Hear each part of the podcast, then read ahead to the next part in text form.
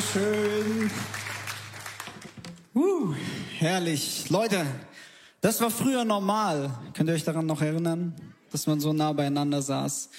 Ey, ich habe so genossen heute Morgen, wirklich. Ich weiß nicht, wie es dir geht. Ähm, es ist einfach so herrlich, in Einheit zusammenzusitzen. Und was könnte es für einen besseren Tag geben, als sowas zu feiern, als den Tag der deutschen Einheit? Wir feiern ihn dieses Jahr zum wievielten Mal? 31. Mal. Letztes Jahr war Jubiläum. Ähm, und ja, was, was gäbe es für einen besseren Tag, wirklich? Ich weiß es nicht. Ähm, und was gäbe es auch für einen besseren Tag, als über Einheit zu predigen. Deswegen mache ich das heute ähm, und ähm, bete für mich jetzt schon mal, dass ich durchkomme, weil ey, ich ich habe äh, ich hab viel vorbereitet. Ähm, bete, dass Gott ein Zeitwunder tut oder so. Ähm, aber genau, deswegen meine Message heute heißt eins. Sag mal eins. Eins. Ähm, ich weiß nicht, an was du bei dem Wort eins denkst. Vielleicht an das legendäre Outbreak Band Album 1. Hallo, das gibt's wirklich, das war kein Spaß. Ähm, oder ich muss vielleicht an meinen Sohn denken, der wird nächste Woche eins. Ähm, oder vielleicht denkst du an die Schulzeit früher. Vielleicht hättest du gerne eins gehabt in irgendeinem Fach, Mathematik zum Beispiel, ist ja immer so ein Fach, da geht es auch viel um Zahlen. Und ich dachte mir, wer kennt, wer weiß, wer kennt Micha, der auch hier manchmal predigt, ne? Der macht doch immer so Mathe-Sachen so auf der Bühne. Wollte ich jetzt heute auch mal machen. Deswegen zum Thema eins habe ich dir zwei Rechnungen mitgebracht. Eins plus eins gibt eins. Zumindest ist es in der Ehe so, oder? Sollte zumindest so sein. Oder zweite Rechnung, eins plus eins plus eins gibt eins. Ist in der Dreieinigkeit so, oder? Ähm, ja, für Mathematiker äh, ist das jetzt vielleicht Horror, aber ich glaube, ähm, eins, eins sein, Einheit zu haben, ist nicht irgendwie nur was, was, was wir in, in Ehe erleben, was wir ähm, in, in dieser Dreieinigkeit sehen, sondern ist etwas, was Gott, was Jesus sich für uns als gesamte Gemeinde wünscht. Und wenn ich Gemeinde sage, meine ich natürlich uns, aber auch einfach alle Christen, die sich als Nachfolger Jesus zählen. Und ähm, das ist nicht nur so, dass Pastor Markus sich so das wünscht, dass wir eins sind. Nein, Jesus selber, Jesus selber hat dafür gebetet, dass wir eins sind. Ähm, und das lesen wir in Johannes 17, Vers 21. Da sagt Jesus selber, sie alle, also alle, die an mich glauben und noch glauben werden, sollen eins sein. Und jetzt macht er diesen krassen Vergleich. Genauso wie du, Vater, mit mir eins bist. So wie du in mir bist und ich in dir, sollen auch sie in uns fest miteinander verbunden sein. Crazy, dass ähm, Jesus selber betet dafür, aber krass, viel krasser noch, mit was er das vergleicht. Mit der Einheit von ihm und von dem Vater. Es ist quasi so, als ob Jesus sich wünscht, dass wir mit hineingenommen werden, so in diese Einigkeit, in diese Dreieinigkeit. Ähm, heißt das jetzt also, wir sollen immer alle gleicher Meinung sein, alle gleich denken, gleich handeln, ähm, das Gleiche tun? Ich glaube nicht.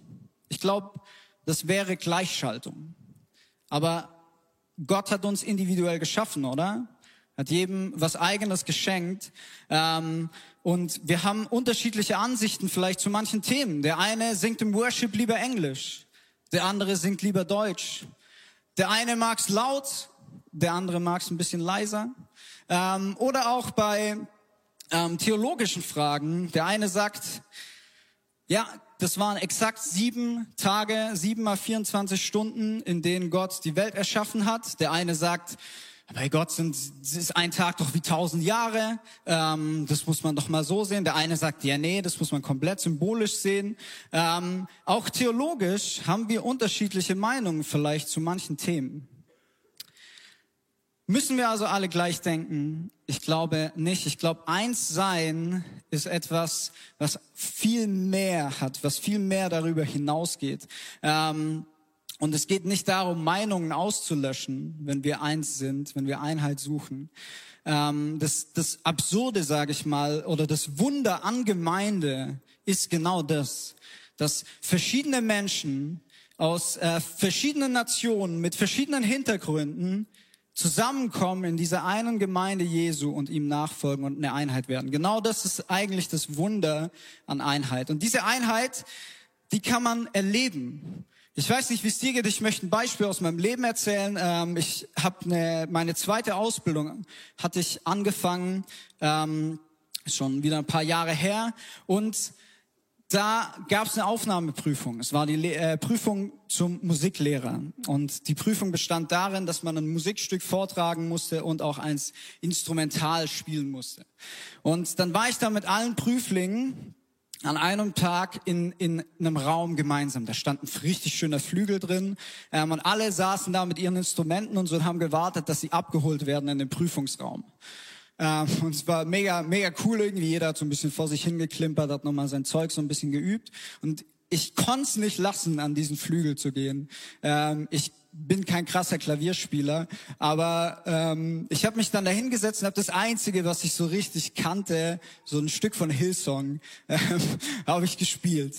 So einfach instrumental. Und auf einmal kommt so eine zu mir und sagt, hä, das ist doch von Hillsong. Und ich sag so, ja. Ähm, mehr hat sie nicht gesagt, so einfach nur so. Und ich dachte, ah, okay, wer Hillsong kennt, der muss eigentlich Christ sein. Ähm, und irgendwie war das krass. Und dann habe ich so gemerkt, wie ich hatte so das Gefühl, wie zwei, drei andere noch im Raum auch irgendwie auf einmal aufmerksam wurden. Ähm, und letztendlich haben wir echt herausgefunden, dass wir in dieser Prüfung, glaube fünf oder sechs Christen waren. Ähm, und es war so krass, wir kannten uns nicht, wir hatten verschiedene Backgrounds, wir haben sicher verschiedene unterschiedliche theologische Ansichten ähm, auf verschiedene Themen, aber wir waren eins weil wir in Jesus eins waren. Und das haben wir gespürt und wir waren sofort irgendwie auf einer anderen Ebene. Wir konnten sofort, wir waren eine Gruppe, wir konnten miteinander reden. Ähm, es war richtig herrlich. Und das ist diese Einheit, die man in Jesus gemeinsam hat und das man spüren kann. Und genauso wünschen wir uns, dass hier als Family, dass wir als Church, als Gemeinde mit unseren ganzen Glaubensbrüdern und Glaubensschwestern, dass wir eins sind. Okay, eins sein, aber warum? Warum? So, ja, Jesus hat dafür gebetet, das könnte eigentlich reichen, oder? Aber ich kenne euch ähm, und ich kenne uns Menschen ähm, und wir Menschen sind immer so, ja, was bringt? Was bringt's mir? So, meine Schüler, ich bin ja Lehrer, meine Schüler immer, Herr Dopfer, was bringt mir das im Leben? Ja, du. Ähm, ich habe euch drei Dinge mitgebracht, was es uns bringt. Okay? Und das erste ist Jesus mitten unter uns. Dreh dich mal zu deinem Nachbar, sag mal, Jesus mitten unter uns. Ja, so geil, dass man das endlich wieder machen kann. Ey. ey, Jesus mitten unter uns. Matthäus 18, Vers 20 steht, denn wo zwei oder drei versammelt sind in meinem Namen, da bin ich mitten unter ihnen. Diese Stelle kennen wir, aber hast du sie schon mal unter diesem Aspekt der Einheit betrachtet? Ähm, das Zentrale in dieser Stelle ist, wo zwei oder nicht wo zwei oder drei, ne, muss jetzt nicht anfangen irgendwie groß abzuzählen, sondern das Zentrale ist, in meinem Namen versammelt sind. Eins, eine Einheit. Warum? Weil wir in Jesu Namen ähm, zusammenkommen. Und das ist so cool. Das ist so eine coole Zusage von Jesus, oder? wo wir eins sind, in seinem Namen, da sind wir mitten, äh, da ist er mitten unter uns. Genau das haben wir gespürt in der, in der Ausbildung, in dieser Veranstaltung. Wir haben auf einmal gemerkt, wow, Jesus ist da, wir sind eins, wir sind eine Einheit. Ähm, und das Ding ist, dass der Feind, der Teufel, das auch weiß. Und deswegen fängt er an und streut Konflikte und Streit Uneinigkeit, damit wir sonntags hier in die Church gehen und wir nicht mal an Jesus denken, sondern wir denken nur daran, wir sehen die eine Person, denken, oh, der schuldet mir noch das und der nervt mich so und der hat mich so gekränkt und der hat mich so verletzt und mit dem bin ich so im Streit. Und das ist das Einzige, was wir sonntags hier denken. Wir denken nicht mehr irgendwie an Jesus und wir sind nicht mehr eins, sondern wir sind irgendwie geteilt. Weil der Feind diese Power kennt, weil er weiß, dass wenn, wenn wir hier versammelt sind in Jesu Namen, dass Jesus mitten unter uns ist. Sie sich das vorstellen? Jesus ist hier, mitten unter uns. Und deswegen hat der Feind auch ein großes Interesse daran, das zu zerstören. Ähm, wir sehen das, Paulus schreibt in 1. Korinther ähm, an seine Gemeinde, die er gegründet hat. Ähm, und dann war er, ist er weitergereist und kurze Zeit später schon ähm, gab es da heftig Streit. Er schreibt, liebe Brüder und Schwestern, im Auftrag unseres Herrn Jesus Christus bitte ich euch eindringlich, hört auf, euch zu streiten. Duldet keine Spaltung in der Gemeinde, sondern steht fest zusammen und seid euch einig in dem, was ihr denkt und entscheidet. So krass zu sehen, das ist nicht ein Neuzeitproblem, das ist nicht nur ein Problem unserer Gesellschaft, sondern das ist ein Ding, was wir Menschen einfach so haben und wo der Feind auch ein Interesse hat, genau dort Konflikte zu säen, weil er weiß, er, er, er weiß, okay, die Menschen kommen sonntags zusammen, vielleicht kann er das nicht komplett verhindern, aber was er machen kann, ist, Uneinigkeit zu stiften. Und ähm, Paulus hat das genauso erlebt mit seiner Gemeinde, die er gegründet hat, dass da Streit aufkam. Die waren nicht einer Meinung, die waren damals so, ich folge dem nach, ich finde es gut, was der sagt, ich finde den kacke ähm, und so weiter. Und schon entstand Streit. Und ja, auch in der Urban Guile Church gibt es Konflikte. Ähm, vielleicht bist du hier und denkst immer, hier läuft alles top, hier ist alles super. Nein, auch hier gibt es Konflikte zwischen äh, Menschen. Und warum ist es Paulus so wichtig, dass wir Einheit bewahren? Er, er, er geht ja richtig da drauf. Er sagt ja in dem Vers, vielleicht kannst du ihn nochmal hinmachen, er sagt ja, hey, duldet es nicht, duldet keine Spaltung. Ähm, er sagt, steht fest zusammen, Seid euch einig. Warum ist ihm das so wichtig? Ich glaube, weil Paulus zum einen die Power kennt von Einheit, diese kraftvolle, lebensspendende Power und zum anderen die zerstörerische Kraft von Spaltung. Ich weiß nicht, wer von euch hier ist oder am Stream, der schon mal einen Gemeindezerbruch erlebt hat. Da gehen Menschen kaputt daran. Da verlassen Menschen den Weg ihres Glaubens, weil, weil sie so verletzt sind von, von anderen Menschen, wo sie doch dachten, dass da Einheit sein müsste. Ich glaube, diese, diese krasse Kraft, zum einen im Positiven von Einheiten, zum anderen in der, dieser Zerstörung, in dieser Spaltung, ähm, ist enorm. Und deswegen müssen wir so darauf aufpassen, dass wir Kämpfer für die Einheit sind. Ähm, ich glaube, Kirche und wir als Kirche sind dann attraktiv, wenn wir Einheit bewahren, auch für die Welt, wenn Jesus mitten unter uns ist. Okay, wenn dir das nicht reicht, Jesus mitten unter uns, ein Vorteil für uns, wenn wir Einheit haben. Dann habe ich hier einen zweiten Vorteil für dich. Ein unaufhaltsames Zeugnis. Und jetzt brauche ich euch mal ganz kurz. Ich will mal einen Testlauf machen. Ähm, ich bin gespannt, ob es funktioniert. Also, Achtung. Vater, mach uns eins. Va Hallo? Wo sind meine Leute? Dass die Welt erkennt, du hast den Sohn. Ja, Vater. Herrlich! Applaus für alle, die den Song kennen. Sowas war der Urban Life Church, ist der Hammer. Ey, alle, die diesen Song kennen, ihr seid die MVPs, die most valuable Pfingstler. Ähm, richtig nice. Diese Strophe, dieser Song, wer ihn nicht kennt, der baut auf einer Bibelstelle auf, ähm, die wir vorher schon gelesen haben. Aber wir haben sie nicht fertig gelesen. Und deswegen ähm, schauen wir es uns nochmal an. Johannes 17, Vers 21. Also Jesus betet, sie alle sollen eins sein, genauso wie du, Vater, mit mir eins bist, so wie du in mir bist und ich in dir bin, ähm, sollen sie auch fest miteinander verbunden sein. Und dann sagt er, dann wird die Welt glauben, dass du mich gesandt hast. Jesus hängt hier eine, eine Zusage, eine Verheißung an das, an die Einheit. Nämlich, dass die Welt erkennen wird, dass die Welt an ihn glauben wird. In der Elberfelder steht, damit die Welt glaubt. Wenn wir eins sind, wird unsere Einheit zu einem Zeugnis für die Welt. Und ähm, es ist ein Zeugnis, das wahrscheinlich die Augen öffnet, das entgegen vielleicht von dem ist, was man in der Welt kennt. Weil wenn du dir das so anschaust, dann hast du oft so Interessensgruppen, die eine Einheit bilden. Also ah, alle den gleichen Fußballverein oder alle ähm, mögen das und das gleich und alle sind das und deswegen sind sie eine Einheit. Auch in der Welt ist nicht so, dass es da keine Einheit gibt. Aber das Absurde, wie ich vorher an Kirche äh, gesagt habe, ist, dass wir so viele verschiedene Menschen ähm, mit so vielen verschiedenen Backgrounds hier sind, dass Jesus trotzdem sagt, wir können eine Einheit sein, weil wir eins sind ähm, in ihm. Und das ist eine übernatürliche Einheit, die er wirkt. Und aufgrund also dieser Einheit sollen die Menschen an Jesus glauben. Wir sehen hier wieder so eine, so eine Power, die da drin liegt. Ähm, aber warum ist es ein unaufhaltsames Zeugnis?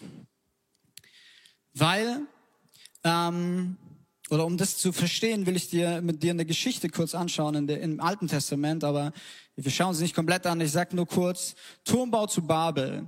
Na, kennen wahrscheinlich viele, wenn du es nicht kennst. Da waren äh, viele Menschen zusammen, sie wollten einen Turm bauen, der bis zum Himmel reicht, damit sie nicht zerstreut werden. Und was, was jetzt hier Gott sagt über die Einheit von Menschen, ist erstaunlich, finde ich.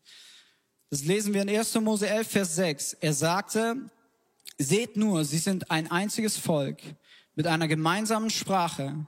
Was sie gerade tun, ist erst der Anfang, denn durch ihren vereinten Willen wird ihnen von jetzt an jedes Vorhaben gelingen. Das sagt ein allmächtiger Gott über die Einheit, die er dort bei den Menschen gesehen hat.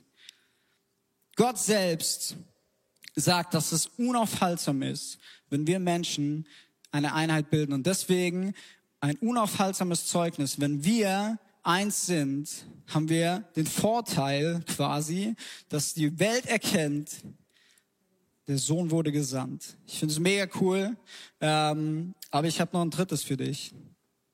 Der Heilige Geist wirkt. Wer kennt die zweite Strophe von dem Song? okay, wir müssen ihn nicht mehr singen. Aber ähm, die zweite Strophe geht auch auf eine Bibelstelle ein. Und die habe ich euch dabei. Ähm, und zwar ist, steht es in dem Psalm, ist von David ein Wallfahrtslied. Siehe, wie fein und lieblich ist's, wenn Brüder oder Geschwister in Eintracht beieinander wohnen. Es ist wie das feine Salböl auf dem Haupte Aarons, das herabfließt in seinem Bart, das herabfließt zum Saum seines Kleides wie der Tau, der vom Hermon äh, herabfällt auf die Berge Zions, denn dort verheißt der Herr Segen und Leben bis in Ewigkeit. So, bisschen abstrakt vielleicht, deswegen müssen wir, um das zu verstehen, kurz zwei Bilder aufklären. Aaron war eigentlich so der erste Priester, wurde von Mose eingesetzt als Priester und bei einer Priesterweihe, also bei der Einsetzung von einem Priester, hat man den gesalbt. Und vielleicht kennst du das heute noch, dass man, äh, man nimmt dann so Tropfen Öl ähm, so auf den Kopf. Früher war das nicht so. Die haben so die ganze Flasche genommen ähm, mit Salböl und haben die auf den Kopf geschüttet. Deswegen fließt es auch herab in sein Bart, herunter an seinem Kleid. Ähm, und Öl ist etwas, was in der Bibel symbolisch für den Heiligen Geist gebraucht wird. Und der Priester wiederum steht eigentlich symbolisch auch für uns, weil wir sind berufen dazu, Könige und Priester zu sein. Wenn du das nachlesen willst, kannst du gern mal 1. Petrus 2 anschauen. Ähm, wir sind, stehen also für den Priester und das Öl ist für den Heiligen Geist. man kann also sagen, in dieser Stelle wird quasi gesagt, hey, seht wie fein, wie schön ist es, wenn Menschen in Einheit zusammen sind. Es ist wie wenn der Heilige Geist sie komplett erfüllt, komplett herunter, herunterläuft.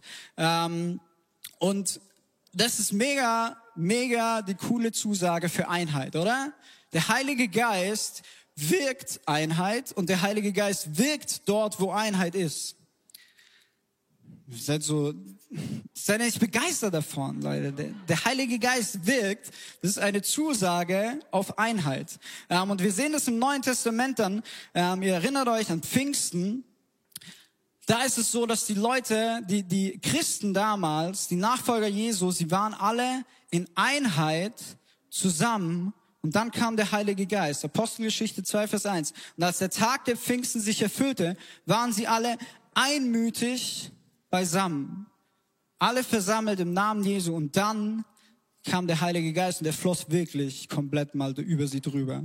Ähm, wo Einheit ist, da wirkt der Heilige Geist. Und das ist mein drittes, was bringt's mir? Einheit ähm, ist eine richtig gesegnete Sache. Okay, drei Verheißungen, drei schöne Dinge, drei Dinge, die es mir bringen. Aber jetzt ist die Frage, wie soll das gehen? Wir sind alle, wie gesagt, Menschen mit unterschiedlichen Hintergründen, mit unterschiedlichen Meinungen auf bestimmte Themen, unterschiedliche Vorstellungen, Frauen und Männer, große und kleine, alte und junge, dicke und dünne. Wie soll das gehen, dass wir eins sind? Da habe ich dir drei praktische Tipps heute am äh, Start. Wollt ihr die hören? Drei Tipps für Einheit. Okay. Erstens, Einheit ist eine Entscheidung. Einheit ist eine Entscheidung, die wir treffen müssen. Und ich merke das an meiner Ehe. Ich habe mich für Lari entschieden, aber das reicht halt nicht für, für so jeden Tag, so, sondern ich muss diese Entscheidung auch ein, eins zu sein mit ihr, ähm, immer wieder neu treffen. Und genauso ist es mit unserer Einheit unter uns Geschwistern. Du sagst, du gehst in die Urban Life Church jetzt, du bist hier am Start und das ist cool. Aber glaub mir, es wird irgendwas kommen, es wird eine Zeit kommen, es wird ein Konflikt kommen, es wird ein Streit kommen, wo du sagst, wo du dich ganz neu entscheiden musst, stehst du für Einheit ein. Weil die Sache ist die, wenn wir uns nicht entscheiden, entscheiden wir uns doch, nämlich dagegen. Dann entscheiden wir uns für Arroganz, für ähm, Egoismus, für Lieblosigkeit, für Abstand. Haben wir genug davon, oder? Ähm, für Spaltung. Einheit ist eigentlich ja erstmal da, weil wir sind Christen, wir haben Jesus und wir sind eins, aber trotzdem werden Momente kommen, wo du dich ganz bewusst neu für Einheit entscheiden musst. Und es gibt Themen mit großem Spaltungspotenzial. Corona ist so ein Thema. Was habe ich schon äh, Familien zerbrechen sehen an diesem Thema? Ähm, Freundschaften, die kaputt gehen, wenn man unterschiedlicher Meinung ist ähm, zu diesem Thema.